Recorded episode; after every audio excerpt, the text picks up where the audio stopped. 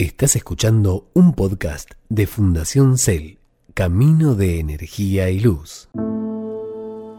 A continuación, Leo Russo y Sil Gaude te acompañan a un viaje de autoconocimiento en Energía Evolutiva, Creando Nuevas Formas, un podcast de espiritualidad práctica.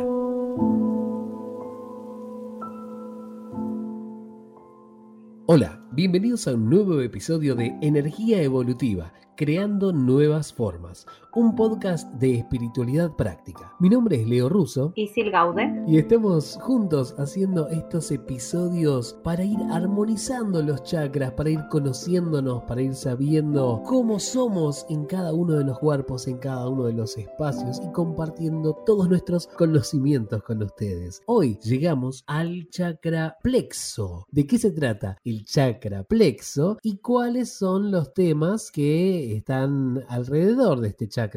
Bueno, el chakra plexo son las emociones puras. Vamos, empecemos por ahí, ¿no? Como son emociones. ¿Dónde está ubicado? Está ubicado por el ombligo. Desde muchas ramas, ¿sí? Porque se puede ver, acuérdense en que nosotros hablamos siempre de una mirada integral. Entonces yo hablo desde, desde una versión, desde una cosmovisión y después mezclo la otra y demás. Cada uno va a ir resonando desde ese lugar. ¿Por qué digo esto? Porque bueno, también desde el lado de una alimentación consciente y demás y de la parte de la biodecodificación, donde están los intestinos, que es donde está el ombligo, que es donde está el plexo, es como nuestro segundo cerebro, y es como el que comanda en realidad el cerebro, porque es donde están justamente las emociones, las cualidades, por así decirlo, del plexo. Hay muchas cosas, está la voluntad, está el coraje, está justamente de donde se definen las personalidades, y hay algo que es a través de, de los yogis, de la India y demás, que tienen esta visión que es por donde entra la energía vital del cuerpo. Ellos creen que a través de, y bueno, creo que también un poco toda esta visión de los chakras, tiene que ver justamente que a través de la energía vital es donde eh, uno empieza a moverse porque somos las emociones, somos lo que nutrimos. Recuerden que este plexo al ser desde el lado emocional también tiene mucho de, oscuridad. Y si te hago una consulta, ¿dónde está ubicado el, el plexo? Si uno se toca en el cuerpo, ¿en qué parte para darse cuenta? ¿En la boca del estómago, más abajo, en el ombligo? En el ombligo. Para hacerlo como más fácil, el ombligo podemos hacer como dos dedos abajo del ombligo, ¿sí? O dos dedos arriba. O sea, la área del ombligo es donde está el plexo. Y es el área del ingreso de la energía vital y esto tiene que ver también con el, con el cordón umbilical y cómo nosotros llegamos al mundo. Está relacionado con eso. Exacto. Por eso también es qué es lo que nos nutre. Si empezamos a ver como venimos viendo todos los chakras y qué es lo que nos trae, este, este chakra es muy fuerte porque esa energía vital también en un principio no fue solamente nuestra. Todo lo que nos dependimos en el momento del embarazo, todo lo que nos nutrimos a través de la madre, eso hay que tenerlo en cuenta, cómo, cómo atravesó nuestra madre los embarazos, porque no todos los embarazos son iguales, no todas las personas son iguales y, y no es lo mismo llegar al mundo con un embarazo de una mamá que lo espera y que no tuvo problemas en ese embarazo que un embarazo de riesgo, donde todo el embarazo de ese niño, ese bebé, se nutría de un miedo a, perderse. Eso también después influye en la vida, ¿no? Totalmente, pero totalmente. Yo creo que por eso me parece tan importante que accedamos a toda esta info cada vez a más temprana edad, para que a, través de, de los siglos podamos comprender lo complejo que somos, lo complejo que somos. No es solamente esta vida, este momento, esta situación, sino es una acumulación de información terrible. En el plexo, vamos a decir, del lado para que podamos entender qué es lo que se encuentra en el plexo. En el plexo se encuentra la empatía, la compasión, la sensibilidad y la autoconfianza. ¿Qué es lo que también se encuentra ahí? Es la sed del poder, el poder mismo, el comportamiento, ya sea eh, de sometimiento, ¿sí? la parte de sometimiento, y la insensibilidad. Tengo una pregunta, porque lo que se me viene a la mente es el ombligo que está en la panza, ¿no? Cuando mucha gente por ahí no es consciente de la panza, a veces, no, no desde el lado estético, no hablemos de la panza como el lado estético, ¿no? Sino que no es consciente de, no sé, la musculatura, de los abdominales, de... ¿Tendrá que ver eso con las personas que no son o no son conscientes de esta empatía o no tienen compasión consigo mismo con los demás? ¿Viene esa conexión desde ese lado? Sí, también. O sea, toda lo que vos decís te digo que sí.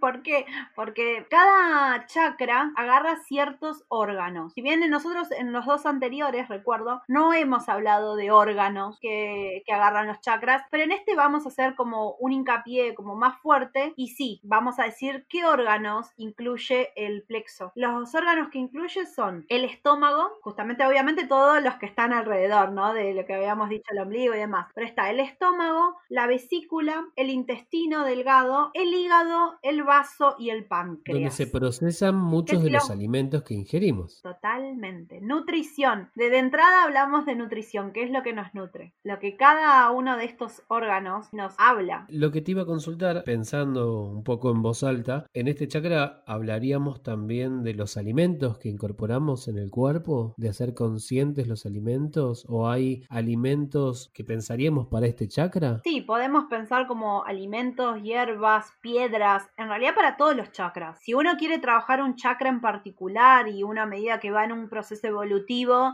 ya sabe, empieza a reconocer sus cuerpos, no solamente el espiritual, el astral, el mental, sino el físico. Entonces, a raíz de dolencias que podemos tener o, cómo se manifiesta nuestro cuerpo físico, podemos decir, apa, este chakra está un poco bastante denso, entonces lo voy a activar. ¿Cómo lo activo? Y bueno, con meditaciones para el chakra, con unas energías que cada uno puede generar, con alimentación, con piedras y con hierbas. Puede ser visualizando el color del chakra también? ¿Eso sirve? Porque cada uno de los chakras pasamos por el chakra raíz que era el color rojo, el chakra sacro que era anaranjado, plexo, que es donde estamos ahora, sería el amarillo. Visualizando el color amarillo nos ayudaría a equilibrar y a armonizar este chakra. Por eso los alimentos que tengan este color son los que me van a alimentar a mí y van a empezar a activar justamente eso, porque está en su pigmento, está en su naturaleza el color. Perfecto, entonces también habría que tener en cuenta el color de los alimentos. Y lo que estaba pensando también era ver los alimentos de alta vibración, se me vienen a la mente, ¿no? Para, pero esto sirve para todo el cuerpo, no solamente para ese chakra. Al vernos de forma íntegra, tenemos que ver no solamente el alimento que ingresa, de qué color, a qué chakra, sino también cómo estoy comiendo ese alimento. Ver, empezar a ver un montón de cosas que tienen que ver con la alimentación. Principalmente me gustaría que también una de las cosas que se lleven de este podcast es qué es lo que nos nutre. ¿Qué es lo que nos nutre? En cada situación, en cada momento, emocionalmente, o sea, porque no es solamente alimentación, es emocional. Entonces, tendríamos que tener en cuenta que si tenemos este chakra desalineado, desequilibrado, los factores que pueden estar amenazándolo, digamos, de una manera, no me gusta usar la palabra amenaza, sino que esté acechando, me sale el acecho, como un animal que va al acecho, es el tema de la voluntad, el coraje, la compasión, la empatía y la autoconfianza. Si algunos de estos temas, en alguno de estos temas, estamos flojos o no estamos bien direccionados, quiere decir que el chakra que tenemos desalineado, desequilibrado, es el plexo. Sí. Perfecto. Todo viene también, lo primero que se me vino, dos cosas se me vinieron. Hay mucha gente que trabaja con energía, distintos terapeutas, distintas técnicas, que utilizan al momento y que recomiendan también que, ustedes saben, toda práctica es valiosa siempre que se haga desde la intención del amor y desde el bienestar para uno y para el resto, ¿no? Como siempre cuando haya un bien común y nazca desde el amor, para mí toda técnica es maravillosa. Y muchos terapeutas utilizan cubrirse el ombligo con un paño amarillo o si no blanco. ¿Por qué? Porque cuando se atiende, sí, o se acompañan los procesos evolutivos, estamos eh, acompañando energías. Esas energías, justamente cuando hoy les preguntaba qué es lo que nos nutre, en ese momento que uno está acompañando, también se está nutriendo de una energía del otro, ¿no? Entonces una parte de protección que mucha gente cree es cubrirse el ombligo o recomiendan que cuando van a un lugar donde hay mucha gente o van a un lugar donde hay gente que por ahí uno no está cómodo, eh, y demás es cubrirse el ombligo, es decir, la parte abdominal con un paño. Sí, me hiciste acordar a los chamanes, porque cuando yo hice el Munaiki, que es el camino al corazón, el ser uno mismo, y el chico que era el, que nos inició en, esta práctica, tenía la faja en la cintura, porque también en uno de los niveles se lo, un sacerdote de chamán se lo había dado. Ahora recuerdo que era por esto, porque él estaba cubriéndose también del ingreso de esta energía. Yo soy media kamikaze, a mí como...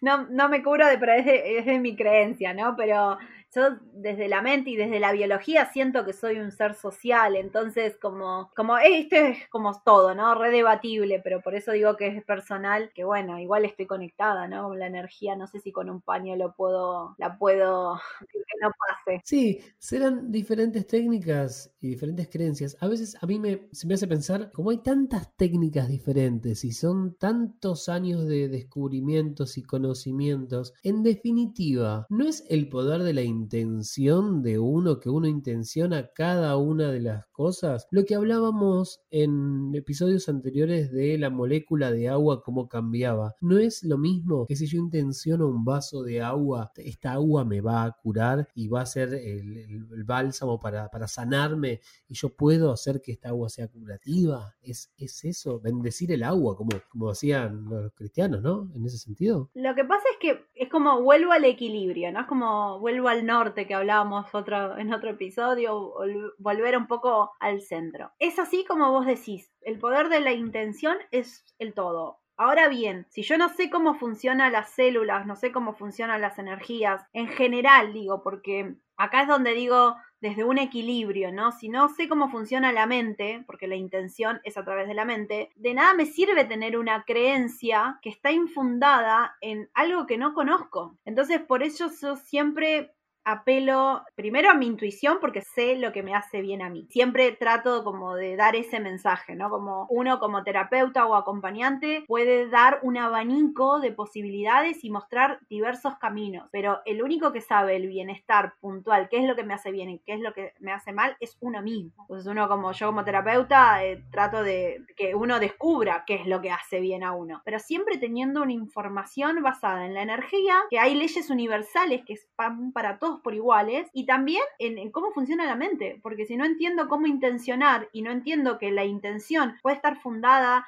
desde, una, desde un pensamiento inconsciente, entonces voy a intencionar y voy a decir, ah, pero yo reintenciono, pero me sale todo mal. Mm, que eso se escucha muchísimo. Yo hago todo, todo como me dicen, pero me sigue saliendo todo mal. Pero no, no, está, no se está hablando ahí desde, desde un personaje, desde una máscara. En ese caso, el que dice eso no es realmente consciente, porque no está hablando en coherencia con todos sus cuerpos, sino que habla su mente solamente y está desequilibrado porque se supone que si estaríamos en equilibrio y actuáramos en coherencia entre lo que pensamos, sentimos y, hacemos, sería todo lo que pensamos directamente se manifestaría, que es a veces es muy mágico, digamos por llamarlo de alguna forma, cuando eso sucede, cuando estamos armonizados, cuando sentimos que estamos en coherencia, queremos algo y lo, sentimos, sentimos que el mundo conspira para que eso se dé, pero en realidad lo que estamos haciendo es estamos equilibrados con nosotros y nuestros propios cuerpos, no es nada de magia. Por eso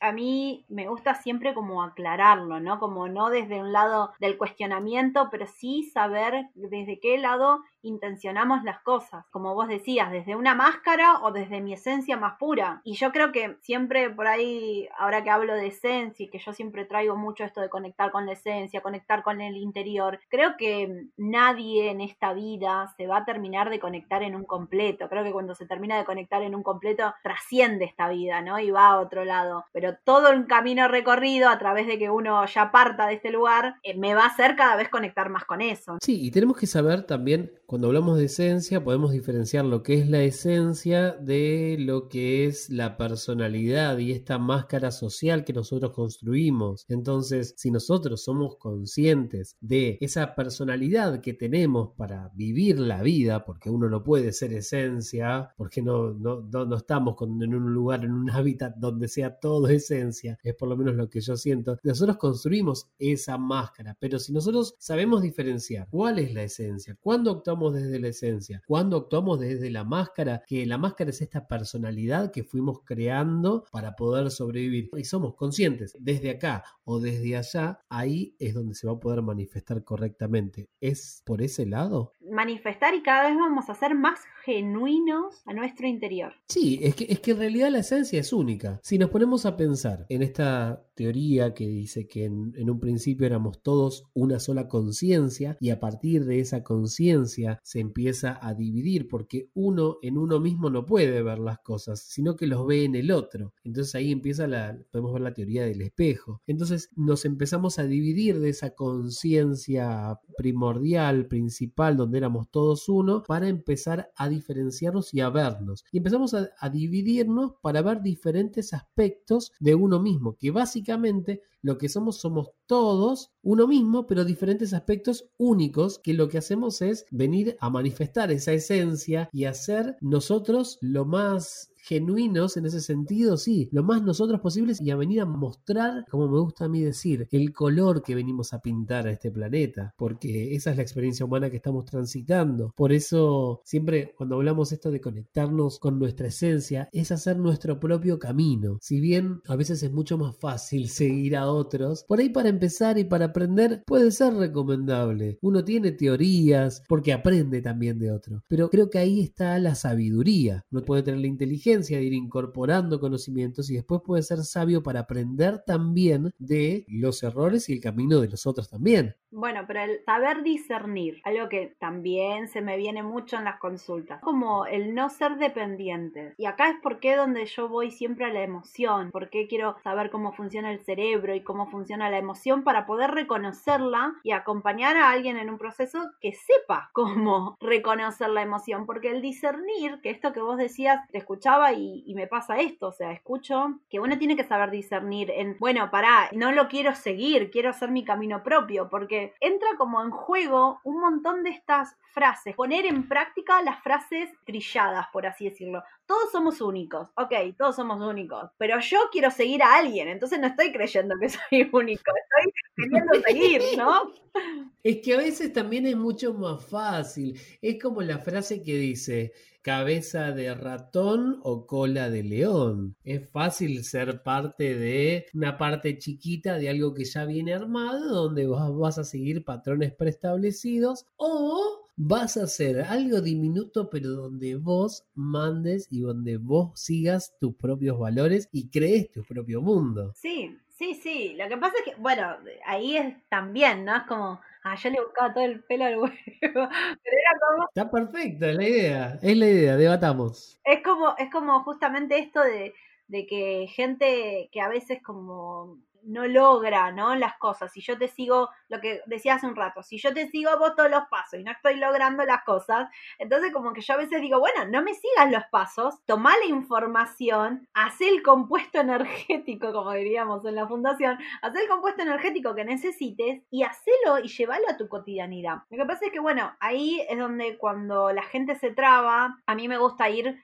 por dos cosas que hoy hablábamos en el acá del plexo, ¿no? Volviendo a esto, que es la autoconfianza y la compasión si basamos desde, una, desde un lado, desde que no desde esta versión que decimos de que no se puede dar lo que tenemos adentro, no hablo desde que yo no sea compasivo con el otro y no tenga, no dé como confianza en el otro, sino pasa que no lo percibo conmigo. Y No es que no, lo, no pueda lograr eso, sino es que no entiendo que yo tengo que tener una autoconfianza para poder crear. Si no, no entiendo desde la mente y desde lo emocional, y desde la acción, que tengo que saber lo que valgo, que tengo que saber qué es lo que yo merezco, qué es lo que yo quiero y deseo, de nada me sirve a mí poder exigir eso porque voy a pedirle al otro algo que no me va a dar a mí porque me estoy viendo en vacío, no me estoy viendo en completo, no me estoy viendo con esa compasión maravillosa que, puede sentir el ser humano, ¿no? Como que le estoy pidiendo al otro algo que no me doy yo mismo. Y eso es donde, bueno, ahí entramos teoría vincular y un montón de cosas, toda esta media naranja y todas estas cosas sociales que uno cree, ¿no? Y que piensa que las relaciones amorosas o los vínculos en general van todo fusionado entre el amor y el vínculo de comunicación, cuando en realidad no es así la fusión se hace con el otro y con el otro siempre hablando desde la misma base. ¿Y cómo hablamos de la misma base? Y que el amor va por un lado y la construcción del vínculo va por el otro. Y elegimos fusionarlo en tercera. Es muy complejo, pero la realidad es que funciona así, si no voy a crear una dependencia en el vínculo. Para mí hasta este momento ha sido chino básico, pensando que yo estoy solo. Pero entiendo, entiendo, me gustaría comprender, porque desde la cabeza te escucho y digo, sí. Pero ¿cómo se pondría en práctica? ¿Cómo sería un ejemplo práctico de esta fusión que estás hablando? Un ejemplo práctico eh, de la fusión sería que eh, vamos a hablar desde lo amoroso, pero yo lo amoroso porque me parece que es lo urgente de la sociedad, ¿no? Como desde este lado. Pero también lo llevo a un vínculo familiar, un vínculo en general. La primera base de cualquier vínculo saludable es la comunicación. No tengo que asumir nada, yo comunico. Con amor, pero comunico. En una pareja, ejemplo, donde hay hijos, ejemplo, em, me levanto a la mañana, amor, vos te levantas a la noche. Amor, yo tiendo la cama, vos ponés lavarropa. Yo cocino, vos lavas los platos. No puedo suponer que el otro vea que yo estoy haciendo un esfuerzo inhumano por un montón de cosas que no, no, hablo. Ahí lo que entiendo, quizás de lo que vos estás hablando, yo lo interpreto como reciprocidad, que es como un ida y vuelta, porque si hablamos de que somos energía, esta energía es una onda, somos vibración, una vibración que sube y baja, si visualizamos esta onda con un, con un eje central que va para arriba y va para abajo, somos esa onda, tenemos lo que va y lo que viene, y si uno siempre va y en un momento vamos a quedar en un déficit. Desde ese lado entiendo lo que, lo que decís de los vínculos, que tiene que haber una reciprocidad, pero también tiene que haber una manifestación de nosotros de poner en palabras y no pensar que el otro va a adivinar lo que nosotros estamos haciendo o lo que nosotros pretendemos o queremos construir de ese vínculo. Es que muchas veces, ya sea para hombres y para mujeres, cuando o cuando acompaño parejas en general, como que el otro está suponiendo, ¿no? Que vos me tenés que entender, porque hace 20 años que estamos, o porque yo soy mujer y vos sos hombre, o porque vos sos hombre y yo soy mujer. O sea, como siempre estamos suponiendo que el otro tiene que interpretarme. Entonces, primero una comunicación clara. Pero ¿qué pasa ahí? Ahí es donde, ¿por qué volví, les, les volvía como esto de la compasión y de la autoconfianza? Primero tengo que tener una comunicación clara conmigo. Si no tengo una comunicación clara conmigo, me va a costar mucho generar un vínculo saludable, porque el primer paso que va a ser una comunicación equilibrada, no la voy a poder hacer porque no la tengo conmigo. Entonces pido que me llenen la heladera, pero estoy pidiendo que me, la, que me laven la ropa. O sea, estoy queriendo que me laven la ropa. Entonces, como pido una cosa y siento otra. Y hay muchísimas cosas para hablar con respecto a este chakra y me parece muy, pero muy interesante. Pero vamos, vamos a seguir pasando por diferentes chakras. Esto es un punteo de temas que nos atraviesan y que los queremos compartir con todos ustedes. Pero no queremos robarles más tiempo tampoco. Así que hasta aquí llegamos con energía evolutiva creando nuevas formas. Un podcast de espiritualidad práctica. Mi nombre es Leo Russo. Y Sil Gaude. Y nos vemos en el próximo episodio. Esto fue Energía Evolutiva, un podcast de Fundación Cel, Camino de Energía y Luz. Búscanos en www.fundacioncel.org.ar. Estamos en Spotify, Apple Podcast, Google Podcast y tu reproductor de podcast favorito.